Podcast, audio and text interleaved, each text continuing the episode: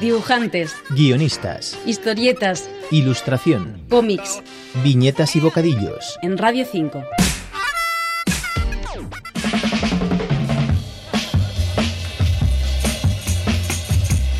El de la Batamanta es el nuevo y flamante cómic de Isaac Sánchez publicado por Dolmen Editorial, un título que procede de su primera época como youtuber.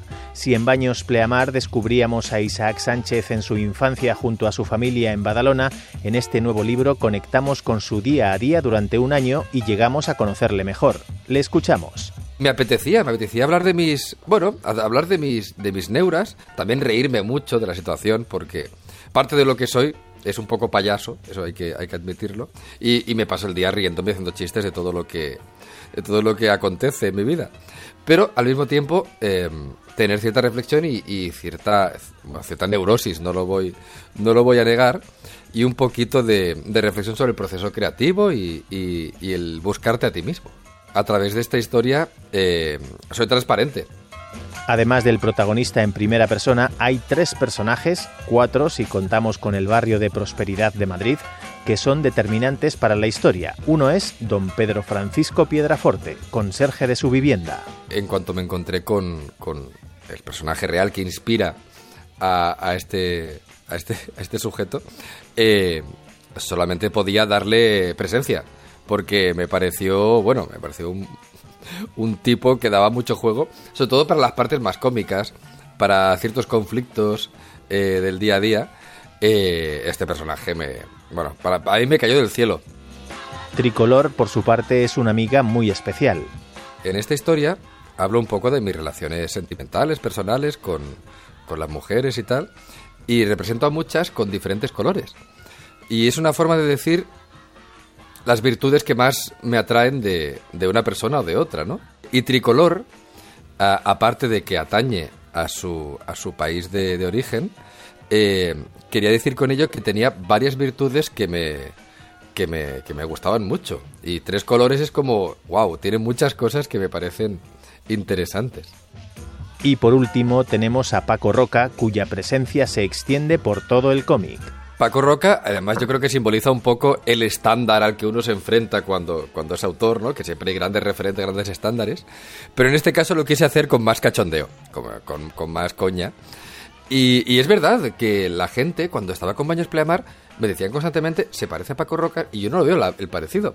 Eh, Sí, quizá en el género, sí, quizá en este toque costumbrista, en, cierto drama que tenía Baños Pleamar, pero estilísticamente, pues, pues no sé, no, tanto. Y, y se me ocurrió, pues, que Paco Roca fuese, pues, pues otro personaje más de la, de la historia, con, con inesperados resultados. Y luego está el tema de que se lo conté, eh, y fue súper majo además, porque le dije, mira Paco, tú vas a ser como una especie de, de super capo del cómic, que, que está ahí en plan, cuidado chaval, no, no bailes demasiado cerca del sol, ¿sabes? Era como algo, algo así. Y, y le hizo sup- mucha gracia, con lo cual incluso tenemos una colaboración suya que me hace mucha ilusión tener en el cómic. El de la Batamanta es un libro donde Isaac también desvela los mecanismos narrativos que domina y con los que tanto disfruta. Hay mucho meta, metalenguaje de narrativa del cómic. Eh, Es una de mis obsesiones, la narrativa visual, la narrativa en viñetas, la composición, eh, la forma de desgranar las historias. eh, en fin, si vieras los procesos son de, son de absoluto demente, pero es donde me lo paso bien. Si, si, me, lo, si me lo paso bien, pues cuando uno se engancha a algo es porque, es porque lo disfruta mucho, porque le llena y en este caso la narrativa es algo que me fascina, y me vuelve loco y me, y me envuelve.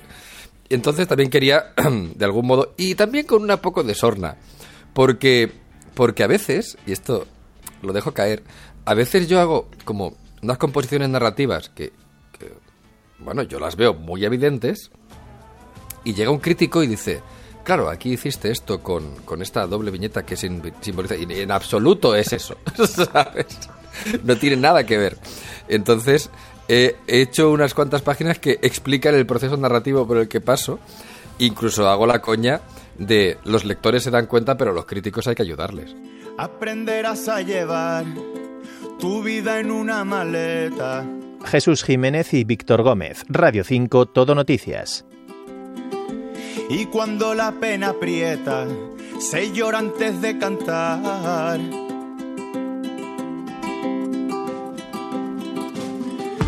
El camino al caminar, por dentro la procesión, cuerpo será canción, tu futuro será incierto, dejándote en cada puerto desangrado el corazón.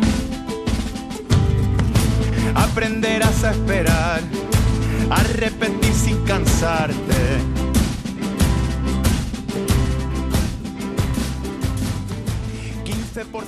de arte, el resto de transpirar.